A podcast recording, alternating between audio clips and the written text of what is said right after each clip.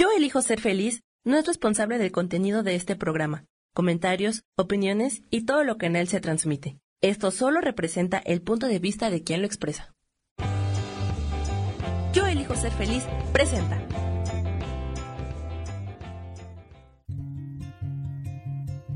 Volver a brillar, volver a sentir vitalidad. Bienvenido al programa.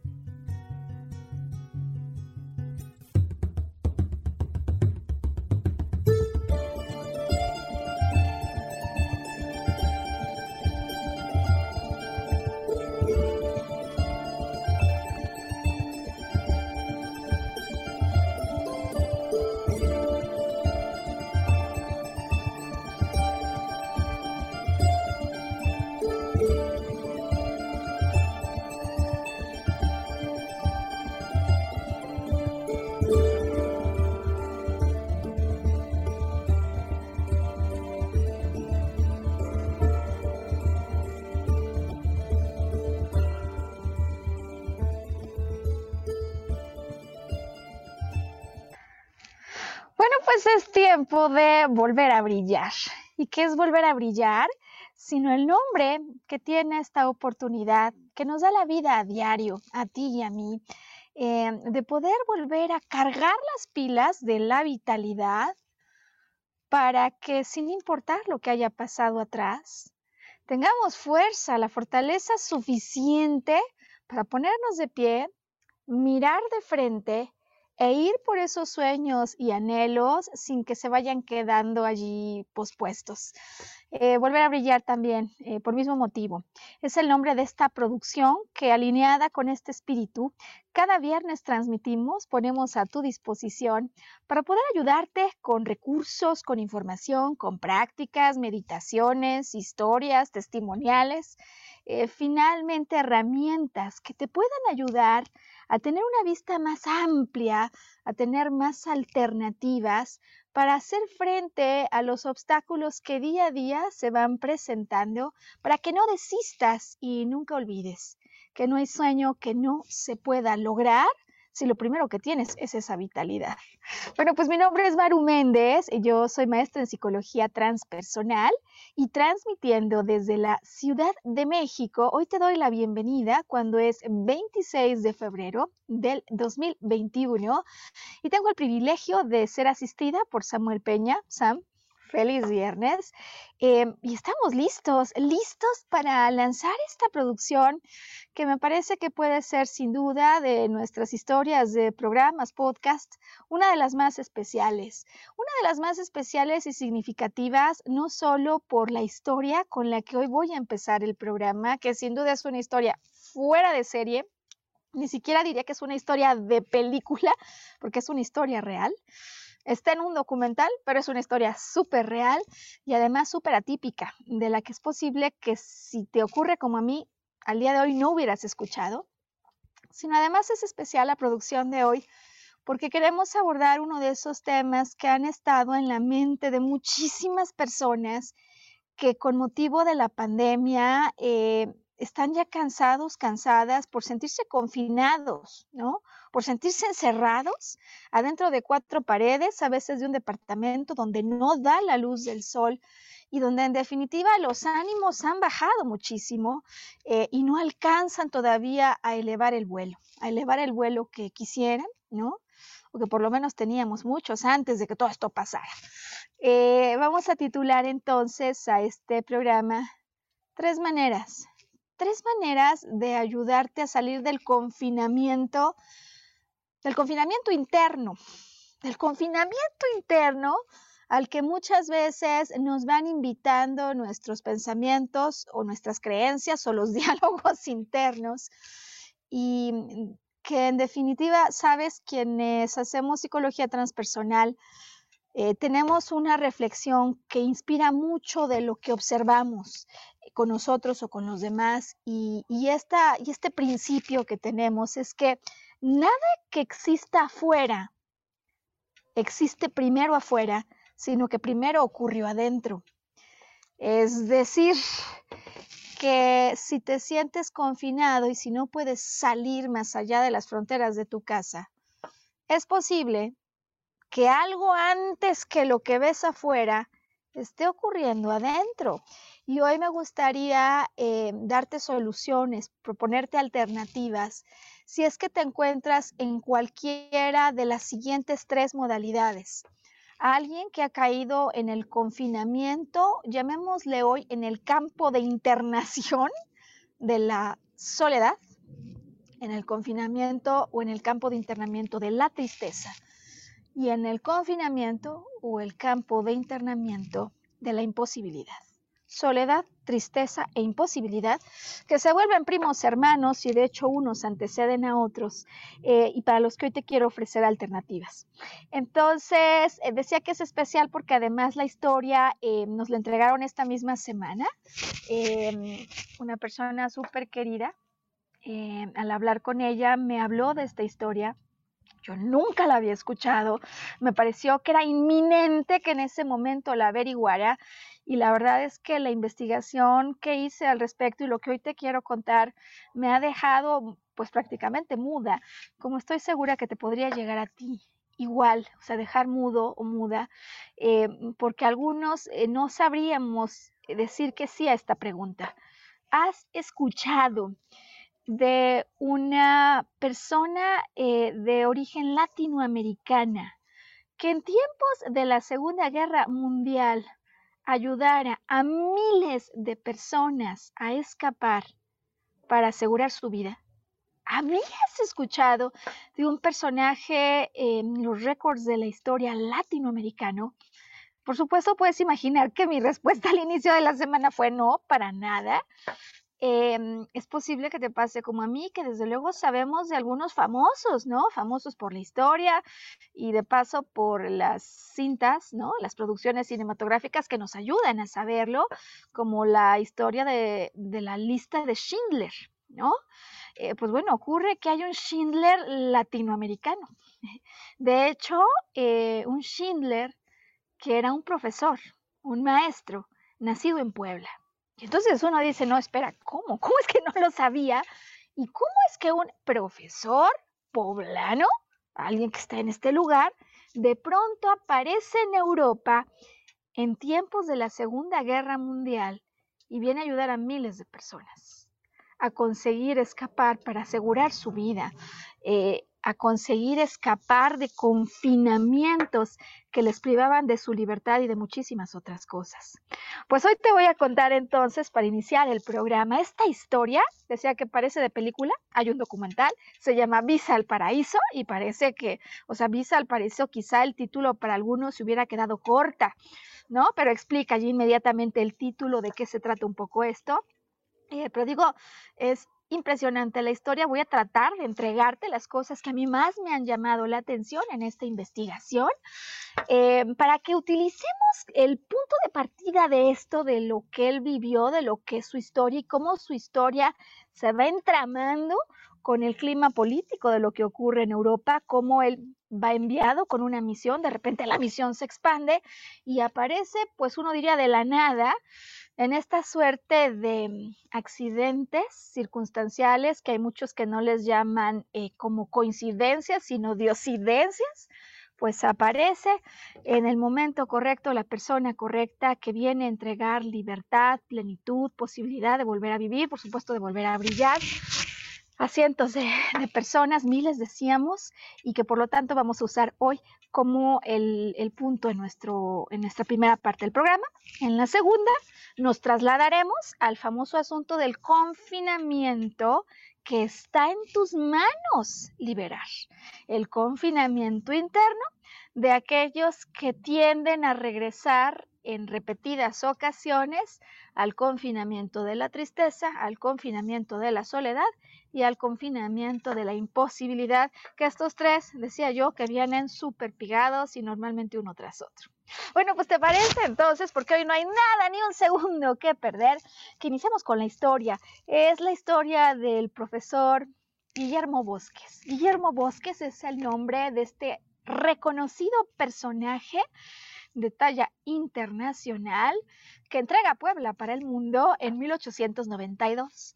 Sus biógrafos hablan de él como una persona que recibió, digamos, ideológicamente hablando, una enorme herencia, porque entre sus antepasados se encontraban personas que habían estado ligados a las causas de la independencia, de la independencia de la Nueva España. Entonces, bueno, pues te puedes imaginar que ya, digamos, al interior de esa familia, el ideal de libertad con el que se vivía y con el que se respiraba la existencia era sumamente elevado, em, de tal suerte que en 1892, un poquito de años antes de la revolución, por supuesto que el profesor Gilberto eh, forma parte del movimiento de la revolución.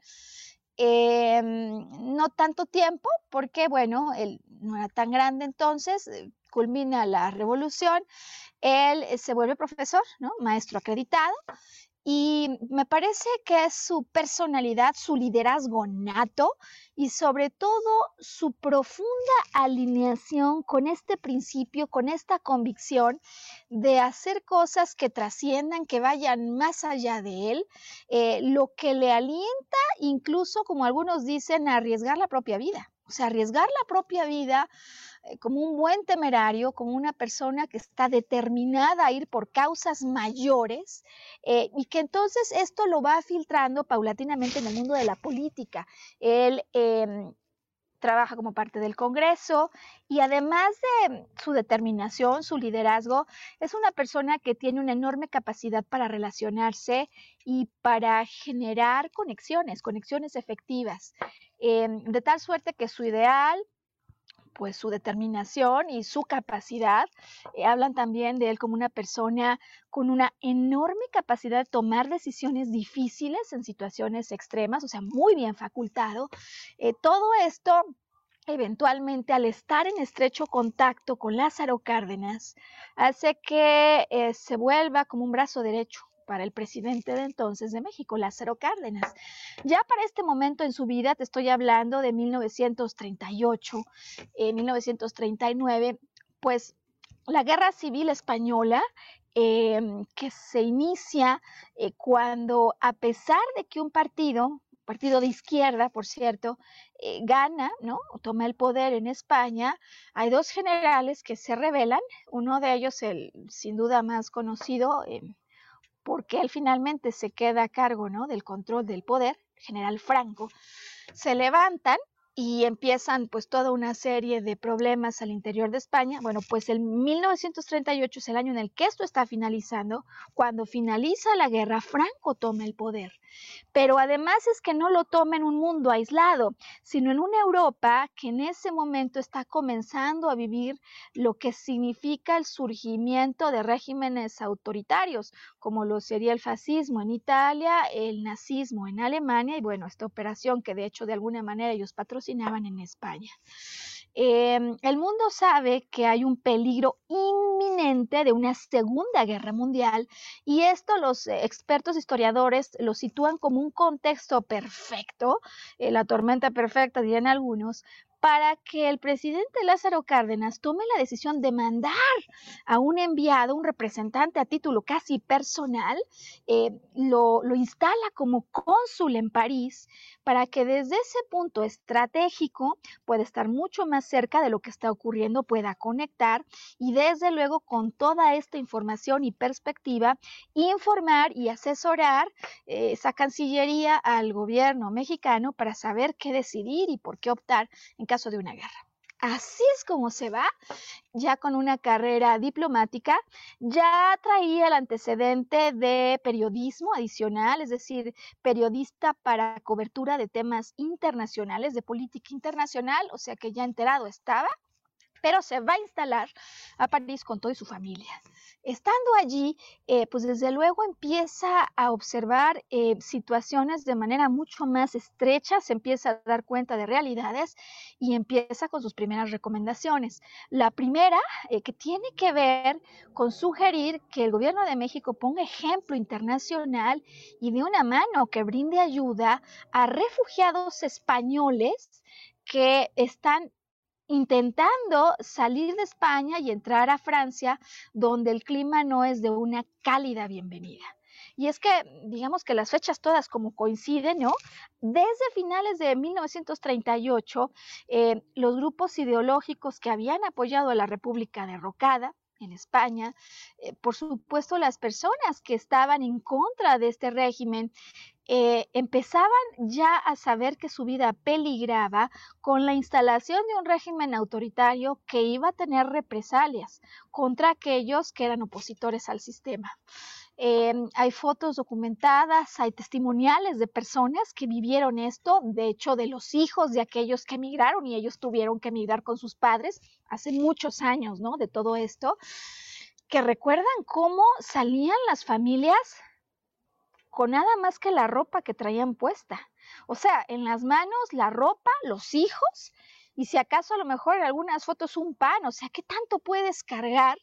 Eh, finales de, de, 1938 en esa zona hace mucho frío y más por el puente fronterizo por el cual ellos intentan entrar a, a, Francia, que son los Pirineos. Entonces frío, ropa, la que te alcanzó, lo que traías puesto, dejas todo lo que tenías atrás y sales sin más esperanza que el anhelo de libertad y de un lugar en el que por tu ideología no se te haga a un lado y donde puedas vivir y respirar.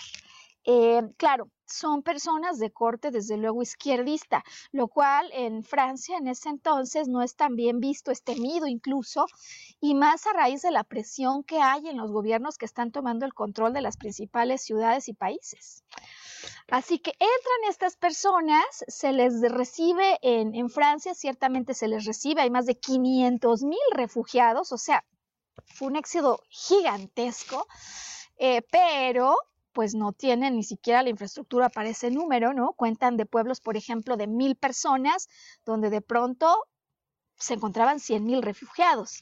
Entonces, instalan un mecanismo en Francia eh, que son campos de internamiento, no son campos de concentración, les llaman de internamiento, pero en todo caso las condiciones en las que viven estas personas pues son infrahumanas. Desde luego las familias están separadas, empecemos por allí, eh, hombres por un lado, mujeres con sus hijos por el otro.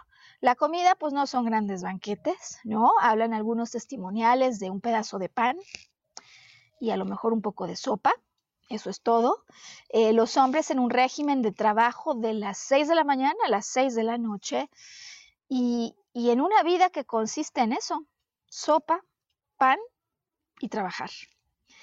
Eh, además, con todo lo que significa respecto a una vida humana el no poder tener más aspiración que esto, porque ¿a dónde vas? Es decir, no puedes regresar, pero tampoco los dejan ir más adelante de las fronteras o del cerco de ese confinamiento.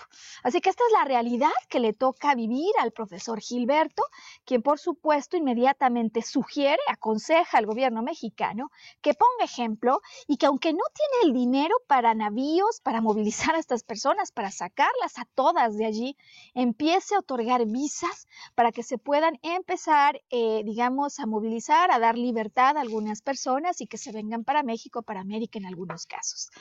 Por supuesto que consigue que su recomendación sea efectiva eh, y de hecho entre 1940 y 42 eh, se registra históricamente a más de 10 mil personas auxiliadas con motivo de su ayuda, por supuesto respaldada por el gobierno mexicano, pero que en definitiva cuando uno ve los testimoniales de personas que vivieron y que recibieron su ayuda de primera mano, el asunto es que el profesor Gilberto no es que se haya desempeñado simplemente como un diplomático en el exterior.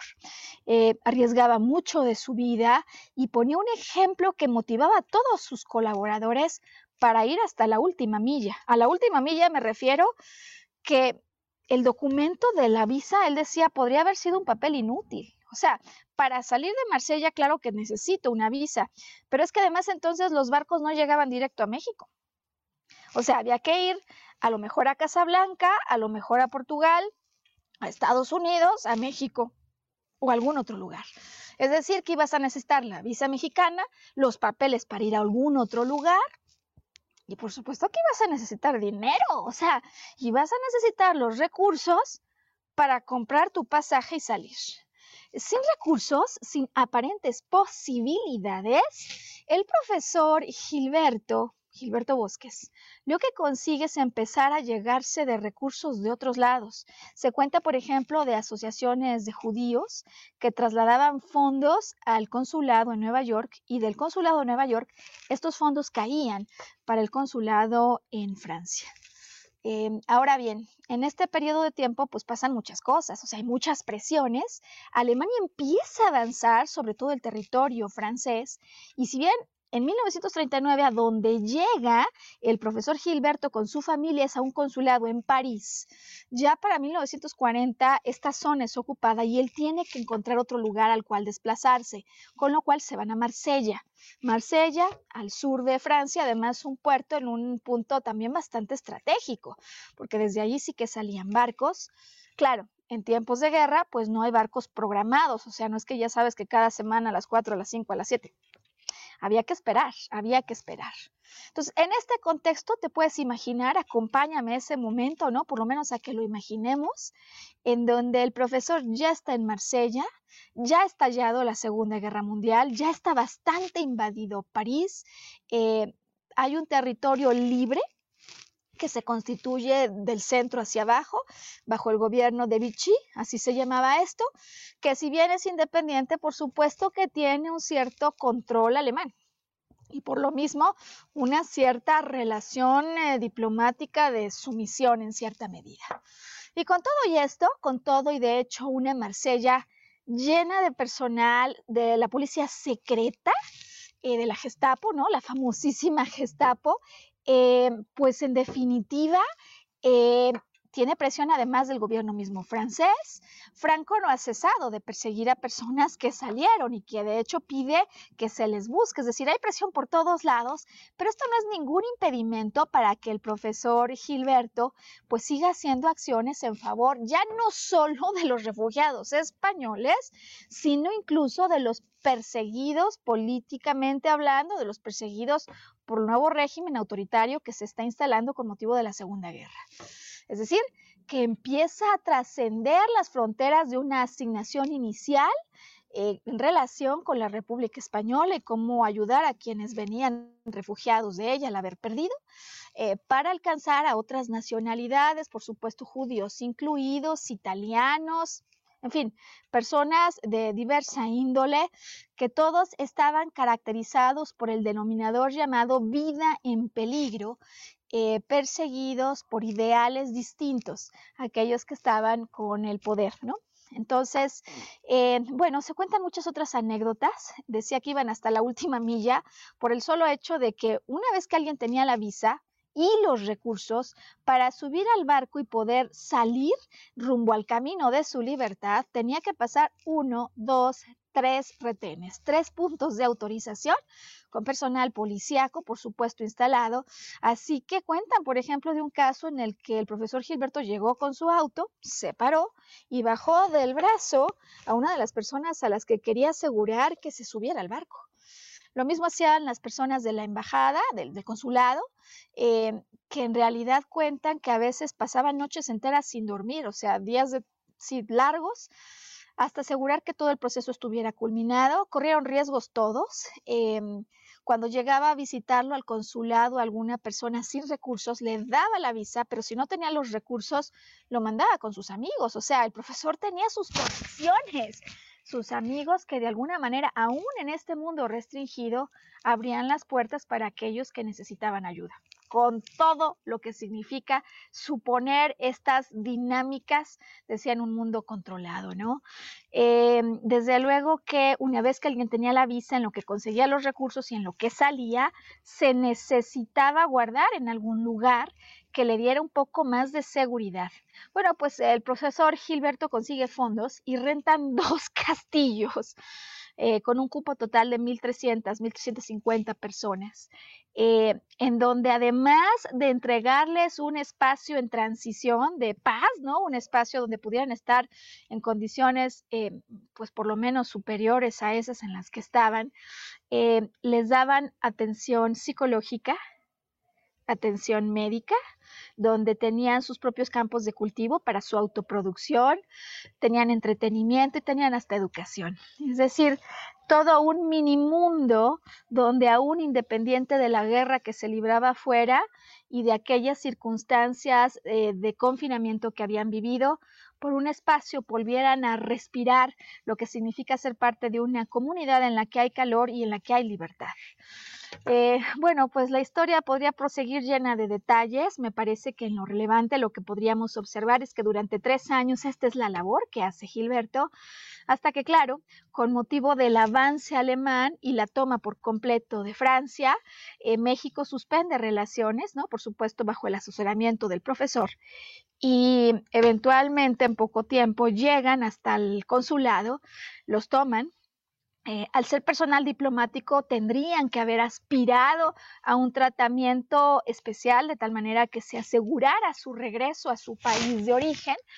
Eh, pero el asunto es que aunque aparentemente esa va a ser la ruta de salida para, para el profesor Gilberto, para sus tres hijos, su esposa y para todo el personal del consulado, que eran más de 40, eh, los envían a otro lugar distinto de Marsella y en ese punto los entregan a la Gestapo. Em, para hacer más reducido el cuento largo, pasan 13 meses, 13 meses como prisioneros en un hospital prisión, hasta que eventualmente el gobierno mexicano captura a un grupo de alemanes y se hace un intercambio de estos alemanes por el profesor y, las personas que le acompañaban, para culminar esta primera parte de la historia en un evento que es memorado por muchos, recordado eh, por el número de personas que habiendo recibido la ayuda del profesor, acuden a darle la bienvenida a aquel que les había permitido vivir y vivir libres, vivir además con más plenitud en un nuevo mundo. Así que cuentan que más de mil personas se dieron cita para recibir al profesor Gilberto y para agradecerle, porque en definitiva había puesto muchísimo más que lo que muchos se hubieran podido imaginar y lo cargaban entre hombros. Era un héroe para ellos. Eh, hablan siempre que él decía, bueno, no fui yo, fue México, pero es cierto que puso muchísimo. Ya de entrada no era un edificio, no eran recursos, era su propia persona, su libertad, su vida y la de sus seres queridos. Pues con esto vamos a finalizar la primera parte del programa para mandar a una pausa y a un descanso a los formatos que requieren un pues una pauta comercial. Y en cuanto regresemos, te espero aquí de regreso porque vamos a utilizar esta historia que me parece que es impresionante como un punto de partida en la reflexión de tres maneras que hoy quiero sugerir que incorpores como parte de tus rutinas, como parte de nuevas prácticas, para que de esta manera puedas vencer la sensación de confinamiento en la que muchas veces entramos no porque no podamos salir afuera, sino porque hay prisiones que nos autoimponemos en el mundo interior en el que todos habitamos. Hoy volver a brillar tres maneras para salir del confinamiento, de las prisiones internas en las que a veces nos metemos, volvemos ya de inmediato. Bueno, y quienes están con nosotros en el formato de video, pues se siguen de corrido con el programa. Em, de tal manera que aquí eh, damos recepción a todas las personas que se integran de la pausa. Hoy que siendo viernes 26 de febrero, estamos hablando de un tema que además de histórico eh, resulta absolutamente relevante para nuestra reflexión. Hoy hemos decidido hablar de la historia del profesor Gilberto, del Gilberto Bosques, eh, quien de alguna manera deja un legado para México, ¿sabes? Pero también para toda la humanidad hay cantidad de conmemoraciones a lo que fue el trabajo, la vida de Gilberto Bosques, eh, no solo en Marsella, donde, bueno, pues obvio, ¿no? El lugar en el que estuvo, desde donde ayudó, eh, hay una plaza dedicada a él con su nombre, hay una placa conmemorando la historia y narrando los hechos. Eh, también en Austria, porque este hombre ayudó a personas de Austria a salir de aquello que les podría haber privado no solo de la libertad, sino de la vida. En Austria hay un pasaje que lleva su nombre. Em, en tiempos em, em, de, Peña Nieto, cuando él hizo una visita a Francia, se imprimió un timbre, ¿no? una estampa para conmemorar al profesor Gilberto Bosques y por supuesto hay premios, hay varios relacionados con temas humanitarios que llevan su nombre. Esto entre otras cosas, pero digo que basta ver el documental de Visa al Paraíso para que uno comprenda y capture de primera mano experiencias de algunos que tuvieron íntimo contacto directo con él y que fueron además motivo de el trabajo de renacimiento pues a la vida que de alguna manera hizo y que hablan de cómo se volvió pues un emisario, una persona que con sus visas les daba fe de vida, fe de vida como la que a veces necesitamos algunos que creemos que hemos perdido toda esperanza, aun cuando no hayamos caído ni siquiera en una cuestión a la mínima potencia de lo que entonces pasaba. Ahora bien, pues cada uno vivimos lo que vivimos y no importa que no estemos en campos de concentración, con motivo del solo confinamiento que ha supuesto la pandemia, eh, pues hay personas que están muy fatigadas, ¿no? Muy fatigadas y cansadas de estar adentro de las cuatro paredes y los límites que impone el sentirse adentro de algo de lo cual uno no puede escapar. Decía yo que mm, en el mundo de la psicología transpersonal tenemos un principio bajo el cual comprendemos de una manera distinta aquello que ocurre y de acuerdo con este principio lo que nosotros nos decimos es que nada existe afuera si primero no existió adentro.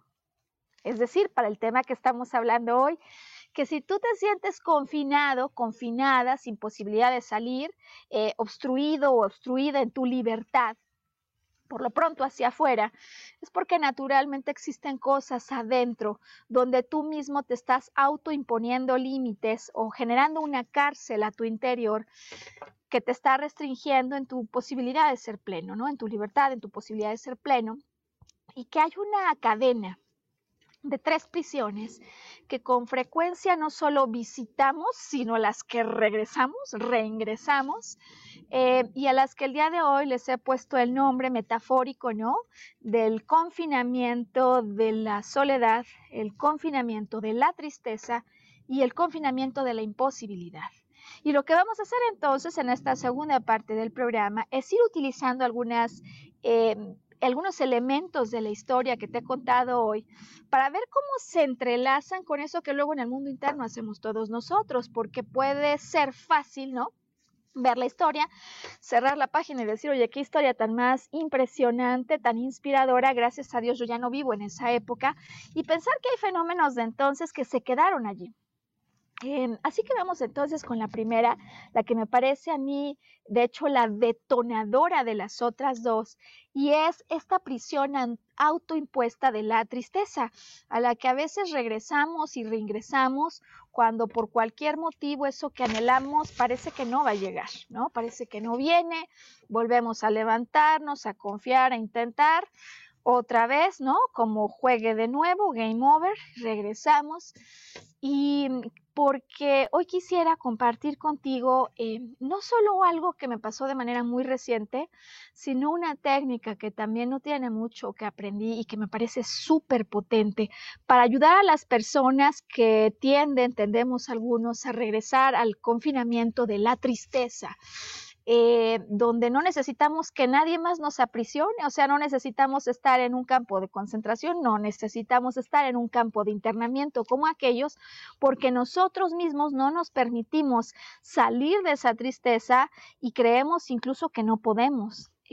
hace unos días, eh, cuando hablaba con una persona que tiene cáncer, ella me insistía en que por más lógico que pareciera, por más importante que se viera volver a una alta motivación, por una razón que ella no conocía, no estaba pudiendo regresar a la alegría. Y me decía, yo sé que si me pongo triste, bajo mis defensas, esto se va a poner peor, pero Maru, no tengo fuerza, no tengo fuerza, no tengo manera de convencerme, algo pasa que no consigo volver a estar de nuevo con el mismo ánimo que antes tenía.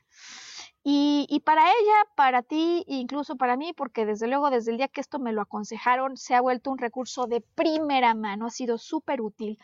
Entonces, la primera pieza de información que hoy te quiero entregar, eh, porque sabes, muchos pensamos que el asunto de vivir una tristeza se resuelve, inciso A, expresándola, ¿no? O sea, si yo expreso mi dolor, si yo hablo de esto, se me va a ir quitando. Y el ejemplo de mi amiga deja claro, como muchos otros casos, como a ti te debe haber pasado, que a veces uno habla de eso, le cuenta a su papá, le cuenta a su mamá y la misma noche se vuelve a acordar y vuelve a sentir tristeza. Es decir, que no siempre solo hablar de eso me libera el sentimiento. Hay otros que se van un poco a otro extremo, ¿no? Se sienten tristes y entonces dicen, ok, pues empiezo a llorar como desconsolado o me siento enojado, doy de gritos como loco y entonces me voy a otro extremo que también está estudiado que no solo es que provoque consecuencias, eh, digamos, en términos de la emoción, como se siente uno, sino que químicamente no ayudan al cuerpo, ¿no? O sea, irse al extremo de la expresión de una emoción sin control también puede ser dañino para tu salud. Eh, de tal suerte que entonces los expertos en la materia de sentimientos, sobre todo de tristeza, hablan de la importancia de no hablar o expresar, sino más bien sentir, sentir que todo, todo lo que estás sintiendo. Y puede ser que a ti te ocurra, como a mí ocasiones, que uno no quiere sentir o quieres detener lo que se viene porque prefieres híjole, no volverte a meter con eso porque no sabes ni siquiera si vas a tener la capacidad, ¿no? Eso es lo que creemos, eso es lo que nos decimos. Bueno, pues aquí la primera pieza que te digo que el día que yo recibí me cambió por muchísimo mi manera de ir adelante, pues con los altibajos que tiene la vida de cualquiera. En opinión de los expertos, cuando tú estás experimentando un dolor, atención, lo que hay que hacer es sentirlo completo. ¿Qué significa sentirlo completo? Imaginemos que en este momento me viene el recuerdo, empieza el diálogo interno, me empiezo a sentir mal. En lugar de detener, en lugar de salir corriendo, en lugar de hacer como que esto no ocurre y ponerme a trabajar como loco, lo que dicen es cierra los ojos y empieza a conectar con esa región de tu cuerpo donde ese sentimiento está surgiendo. De acuerdo con esta teoría, todas las emociones que surgen, hoy estamos hablando de la tristeza, tienen un epicentro, un centro de gravedad, una fuente, un punto a lo largo de tu cuerpo físico donde se están anclando, donde están brotando. Pues una vez que al cerrar los ojos sientes ese lugar donde la emoción está surgiendo, la técnica en lo que consiste es permitir que esa zona de tu cuerpo lo exprese. Es decir, como si esto fuera una manguera de la cual está saliendo agua, el agua es esa emoción. En lugar de cerrarle rápido, se trata, y tampoco se trata de abrirle a toda velocidad, sino simplemente sentir dónde está y permitir que fluya y salga todo lo que tiene que salir. Es decir, sentir ese sentimiento al estar en estrecho vínculo con esa parte de tu cuerpo donde está surgiendo. Es impresionante el resultado. Eh, pruébalo la siguiente vez que venga para ti un sentimiento de tristeza y yo te digo que este ha sido uno de los recursos más impactantes que pudiera haber aprendido en mi vida entera. Porque uno piensa que cuando venga la tristeza a lo mejor acabamos quién sabe en dónde y la verdad es que cuando empiezas a sentir, porque claro que te vas a dar cuenta, dónde en el cuerpo está el epicentro y cuando empiezas simplemente a dejar sentirte cómo fluye, no creo que te dure ni siquiera un minuto. La sensación de potenciar esto que está saliendo, permitir que fluya y una vez que ha fluido, se deja de expresar. En resumen, aquellos que sienten la tristeza que viene y regresa, que viene y regresa, pues con todas las posibilidades que esto quita, ¿no? Es decir, con la prisión que, en la que nos metemos cuando entramos allí y luego se vuelve bien difícil salir.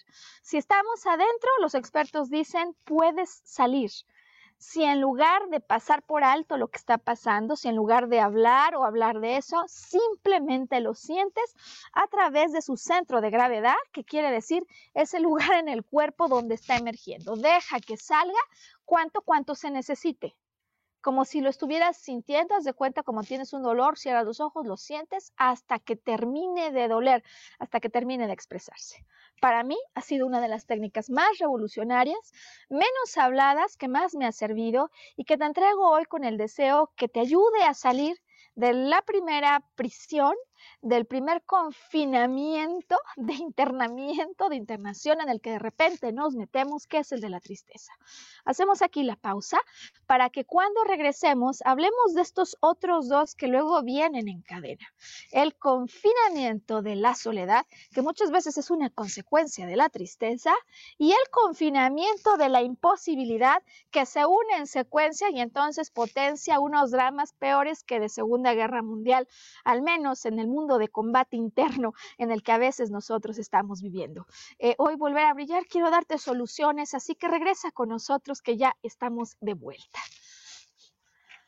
Bien, pues estamos de regreso inmediato para quienes nos siguen en video y estoy lista para entregarte esta tercera parte del programa en el que estamos hablando de maneras de salir del confinamiento eh, interno por lo pronto en el que algunos a veces nos sentimos porque si bien el externo uno cree que no está en nuestras manos, pues no vamos a poder nosotros controlar cuando acaba esta cuestión de la pandemia. En psicología decimos que nada pasa afuera que primero no se viva dentro. Es decir, que si te sientes confinado, te sientes realmente extenuado y pérdida, con pérdida total de libertad, es posible que antes de la de movimiento externo haya cosas en tu mundo interno que se hayan dejado de mover. Y hoy me gustaría ayudarte a sacudir esos mundos para que puedas salir con plenitud interna, con libertad interna. El segundo mundo de confinamiento interno que con frecuencia habitamos es el de la soledad no porque vivamos solos, no porque estemos solos, sino porque muchas veces, aun estando rodeados de familias grandes en casa, nos sentimos solos respecto a una manera determinada de ver la vida o nos sentimos solos respecto a un ideal en el que no nos sentimos acompañados o nos sentimos solos combatiendo una batalla en la que aunque haya gente a nuestro lado, nadie nos va a entender. Finalmente nos sentimos solos y faltos de compañía eh, faltos de ayuda, faltos de manos amigas.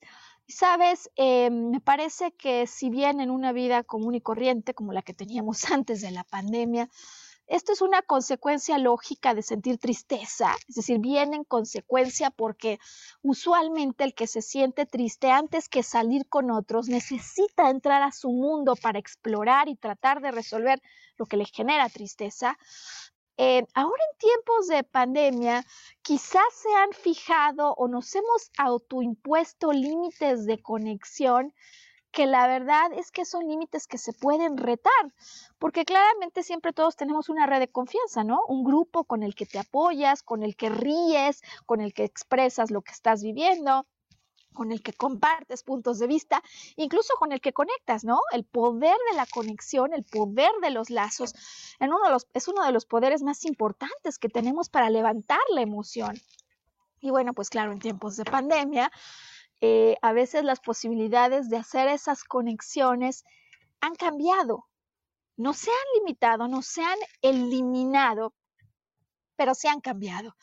Em, a veces no sabemos de dónde no podrá venir la ayuda y me parece que en ese sentido el ejemplo de lo que ocurre en aquel tiempo, en la Segunda Guerra, cuando llegaban algunos refugiados a pedir ayuda al consulado y cuando alguien salía de manera cálida a escuchar, a dar la bienvenida, a dar una mano amiga, pues era solo el inicio, ¿no? Es decir, decíamos, la visa no era suficiente, no iba a ser la documentación eh, requerida. Iban a necesitar más visas e iban a necesitar recursos y muchos de ellos, pues si habían salido de sus casas con su ropa, que habrían tener recursos, ¿no? Para hacer un viaje, para comprar un, boleto de un barco con esa distancia de traslado.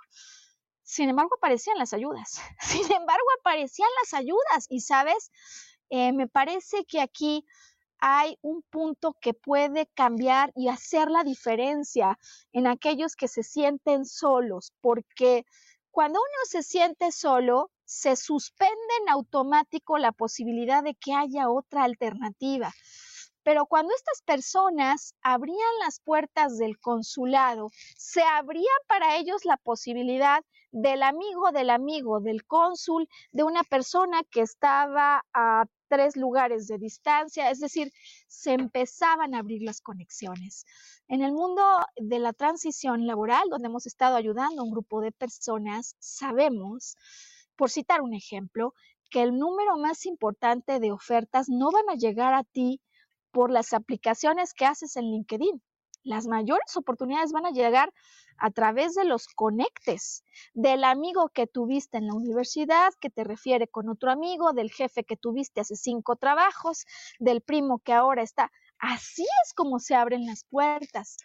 El solo hecho de que alguien sepa que estás a máximo cinco puntos de distancia, esto es lo que dice la ley de los seis grados, ¿no? La teoría de los seis grados que estamos a máximo cinco personas de distancia de aquel o de aquella que nos puede ayudar a conseguir lo que deseamos, abre posibilidades, hace que aquel que se sienta solo cambie su punto de vista y en este sentido, si tú eres del grupo, del club de los solitarios, de los no comprendidos y de los que usualmente vive la vida solos, hoy me gustaría recordar como la historia del consulado en Segunda Guerra Mundial nos indica que en la medida que te abres tan solo a la posibilidad que hubiera alguien que te pudiera ayudar, en esa medida las puertas se van a empezar a aperturar. Solo cambiar el chip, solo cambiar el punto de vista, saber que estamos en un mundo interconectado y abrirte a la posibilidad incluso de reconectar con personas que eran fuentes de calor para ti con amigos que quizás con sus bromas, con sus puntos de vista, en el minuto uno te hacían reír, porque si levantamos el cerco que a veces hemos internamente establecido, si solamente hablamos por teléfono, esas son personas que pueden ser tremendos puntos de apoyo y de soporte en cualquier dificultad que pueda haber en la vida y que puede haber en todo momento para todos, ¿no? Amigos, personas que entreguen calor, quiénes eran tus fuentes de calor, quiénes tus puntos de conexión y de qué manera cuando crees que no tienes nada que hacer, cuando te sientes solo y a la mitad casi del desierto en tu casa, no podrías tomar decisiones que generen una experiencia positiva para ti y para otros.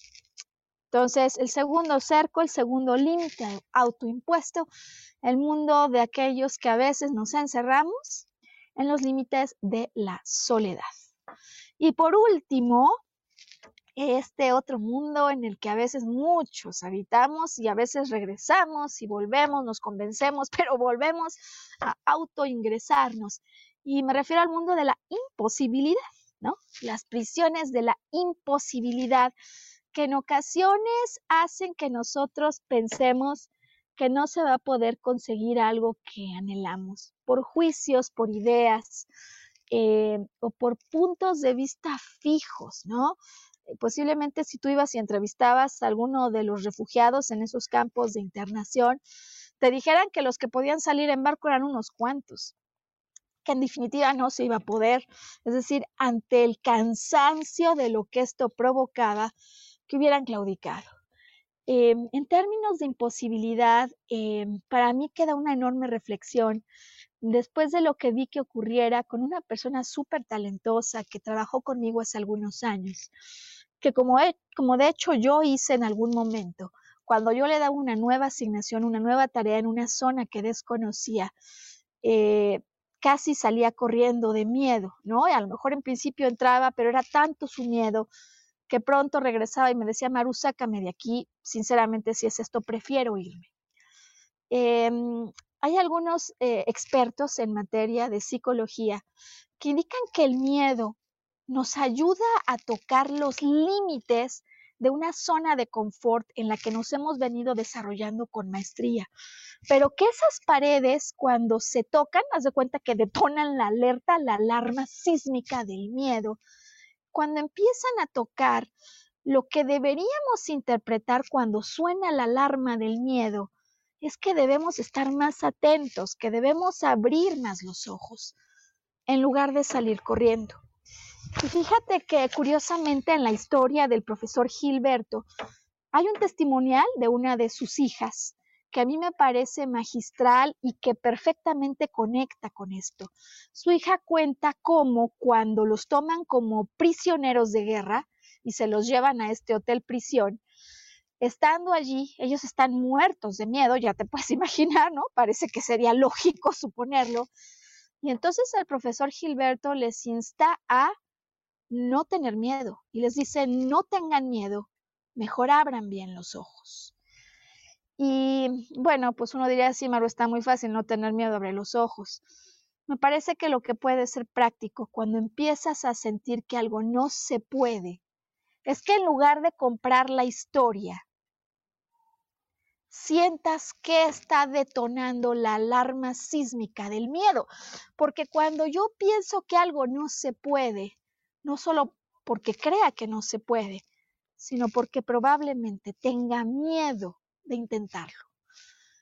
De tal suerte que si tú puedes tocar dónde está el botón que genera la alerta del miedo, puedas en automático comprender a qué tienes miedo y por lo tanto abrir mejor los ojos, alumbrar con una linterna, poner cámara en lo que te da miedo, pero para poder entonces con conocimiento de causa atravesar ese miedo. Oye, que me mandan a hacer algo que no sabía, ¿cuál es mi miedo? No sé.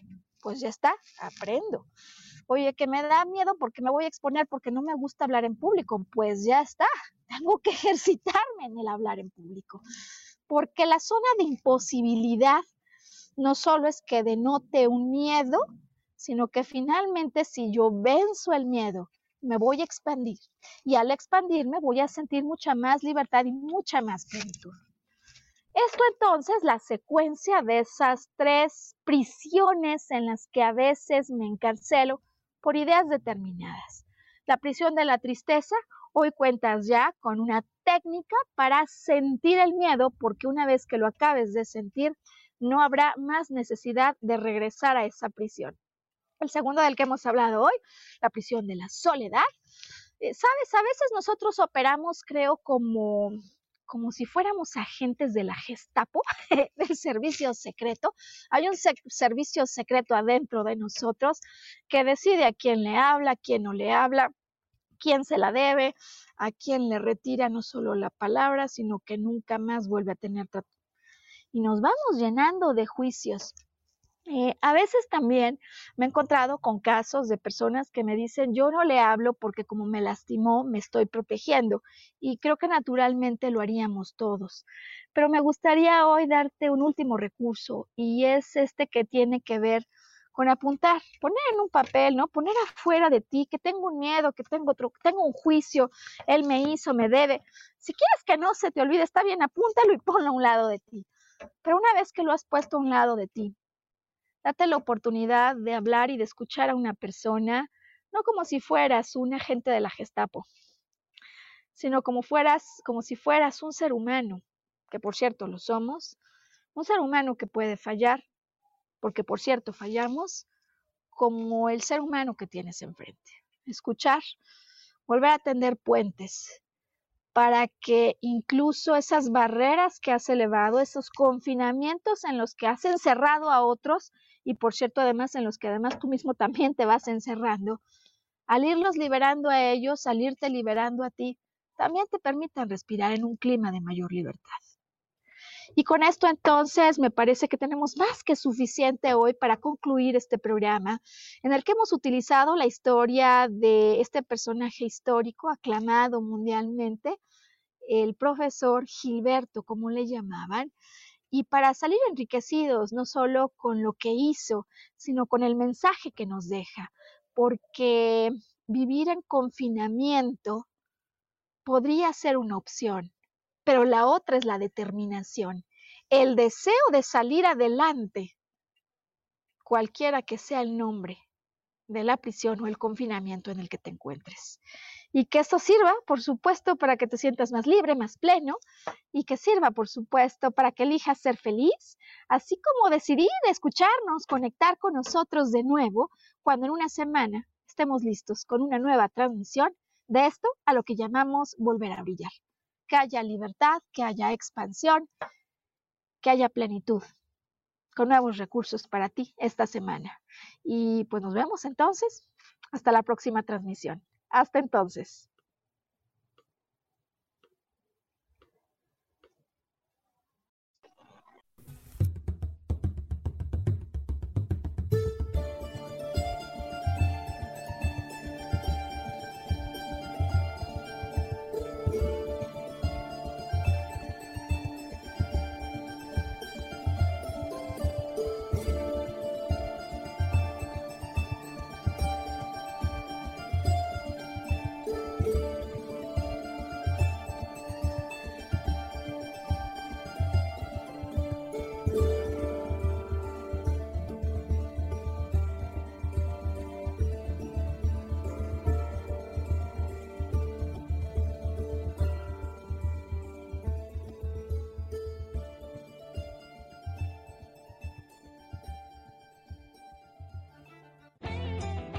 Ser feliz presentó.